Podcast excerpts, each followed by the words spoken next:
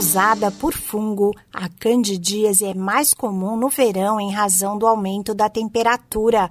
Nesta época do ano, é importante que as mulheres reforcem os cuidados com a higiene pessoal e evitem ficar muito tempo com roupas molhadas ao sair do mar ou da piscina. Outras recomendações são usar sabonetes neutros, não compartilhar toalhas e preferir roupas íntimas de algodão. A candidíase afeta as regiões da vagina e da vulva, mas não é considerada uma doença sexualmente transmissível. Sua manifestação geralmente está relacionada com a queda da resistência do organismo e com condições que facilitam a micose. Olá, eu sou a Sig Aikmaier e no Saúde e Bem-Estar de hoje converso com a ginecologista e obstetra Sigrun Weinkatz.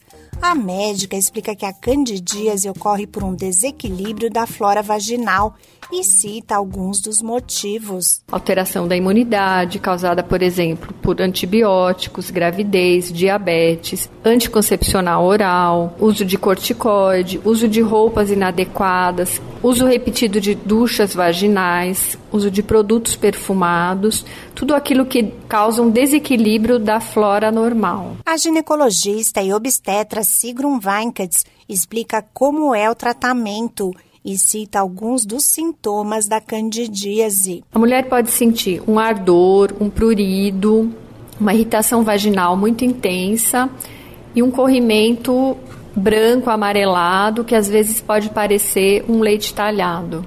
O tratamento da candidíase pode ser por uso de cremes, pomadas, comprimidos ou uma associação dos dois, dependendo do caso. Homens e crianças também podem ter candidíase mas a condição é mais comum nas mulheres.